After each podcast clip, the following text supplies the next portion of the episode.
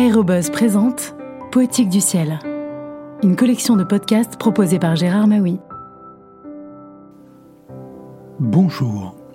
La lecture de Secours en avalanche rappelle que l'hélicoptère est le chaînon aérien indispensable au secours en montagne. Nombre de skieurs, d'alpinistes ou de simples promeneurs en détresse doivent leur salut à ce Saint-Bernard des airs et à la dextérité de ses équipages techniques et médicaux. Secours en avalanche de Pierre Muller a été publié aux éditions Glénat en février 2023. En vol, Yann pense à cet endroit qu'il connaît bien, le plateau du glacier du Mont Maudit, situé à 4000 mètres d'altitude. Des séracs suspendus, qui peuvent s'écrouler à n'importe quel moment, vont constituer une menace permanente pour le chantier et les secouristes. C'est un endroit où les guides refusent de faire une pause quand ils accompagnent leurs clients, même à bout de souffle, vers le Mont Blanc. Il faut marcher vite et garder un œil sur ce qui se passe plus haut. Pour se rendre sur la zone, le pilote et son mécanicien sont concentrés. Une épaisse couche de nuages sépare la DZ, dans la vallée de Chamonix, du plateau glaciaire où il fait heureusement beau. Lors de la première rotation, ils n'ont pas mis longtemps à repérer, au-dessus du glacier des Bossons, la trouée qui leur a permis de franchir la couche de nuages.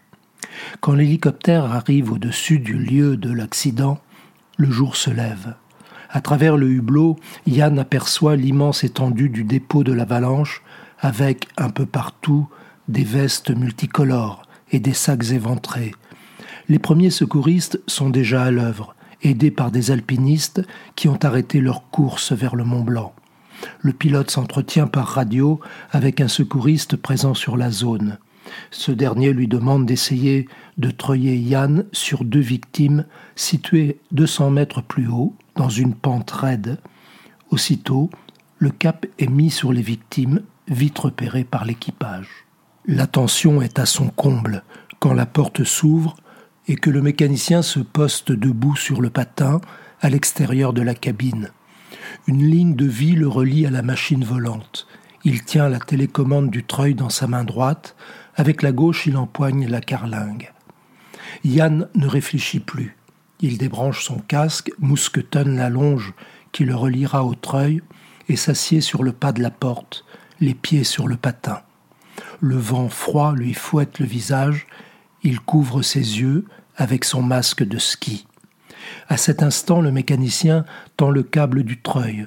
Yann est maintenant pendu à l'extérieur, 50 mètres au-dessus des victimes. Le pilote essaie de stabiliser l'hélicoptère pour la descente. Les échanges sont permanents entre le mécanicien et le pilote. Le silence doit se faire à la radio. Hors de question d'occuper la fréquence. 10 mètres sous patin, 20 mètres. Aujourd'hui, les conditions de vol sont difficiles à cause du vent. Malgré plusieurs tentatives, le pilote n'arrive pas à stabiliser sa machine volante et Yann se balance 40 mètres plus bas au bout du fin câble d'acier. Finalement, le pilote renonce et décide de poser les deux secouristes plus bas avec le reste de l'équipe. Yann remonte à bord pendant que l'hélicoptère s'écarte à toute vitesse de la paroi glacée.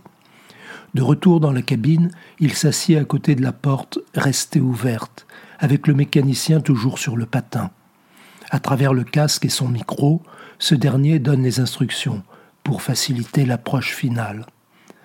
Poser un hélicoptère dans la neige est une opération rendue délicate par la perte des repères visuels.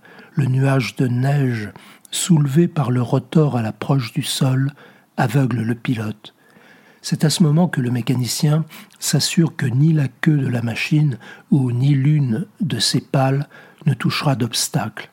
À cette altitude, l'air moins dense, ajouté au vent qui souffle fort aujourd'hui, rend l'opération particulièrement périlleuse. Yann reste silencieux pour ne pas interférer dans les échanges entre le pilote et le mécanicien. Chacun son travail, il est temps pour lui de débrancher son casque et de s'apprêter à sauter dès que le mécanicien lui fera signe. Il ne peut s'empêcher de penser à toutes les crevasses qui rayent le glacier ici, et si l'une d'entre elles décidait de l'engloutir au moment précis où il sautera. Mais la zone qui a été choisie semble bouchée par la coulée, et elle a sûrement déjà été sondée par les collègues. Alors pour se donner du courage, il se dit qu'une malchance pareille ne peut pas se produire. Un signe de la tête du mécanicien, il empoigne son sac lourdement chargé et le jette par-dessus bord, puis il saute à son tour. La neige, heureusement, ne se dérobe pas sous ses pieds. Il baisse la tête et la blottit entre ses mains. Le bruit du rotor est assourdissant. Le vent et les cristaux de neige qui volent lui cinglent le visage. Il a le temps d'apercevoir son collègue, Mathieu, qui le suit et se place à sa gauche. Marc et Jacques soutiennent un premier blessé léger qui va profiter de ce voyage pour descendre dans la vallée. Yann les aide à embarquer l'alpiniste qui grimace de douleur au moment où il se glisse dans la carlingue.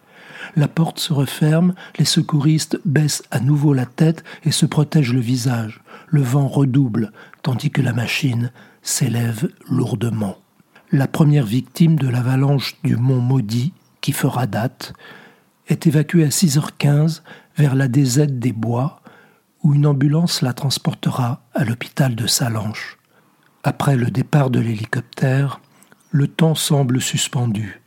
Le stress généré par le bruit et le vent laisse place au calme absolu de la haute altitude. Les rayons de soleil, encore faibles, réchauffent à peine. Les secouristes sont dans l'œil du cyclone, mais ils savent que ce moment ne durera pas.